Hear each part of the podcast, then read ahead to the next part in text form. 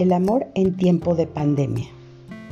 Esta serie la quiero compartir contigo, quiero que me acompañes a escuchar y a reflexionar cómo estamos viviendo el amor últimamente con estas circunstancias que nos tienen en casa, conviviendo día tras día, minuto a minuto, segundo a segundo, con esa gente que decimos amar.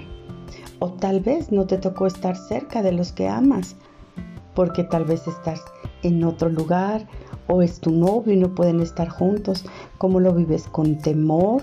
¿Con miedo? ¿Con incertidumbre? ¿Con celos? ¿Con control?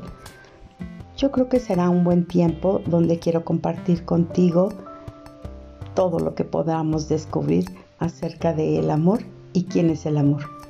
Yo creo que el amor más grande es el amor de Dios, porque Dios es amor.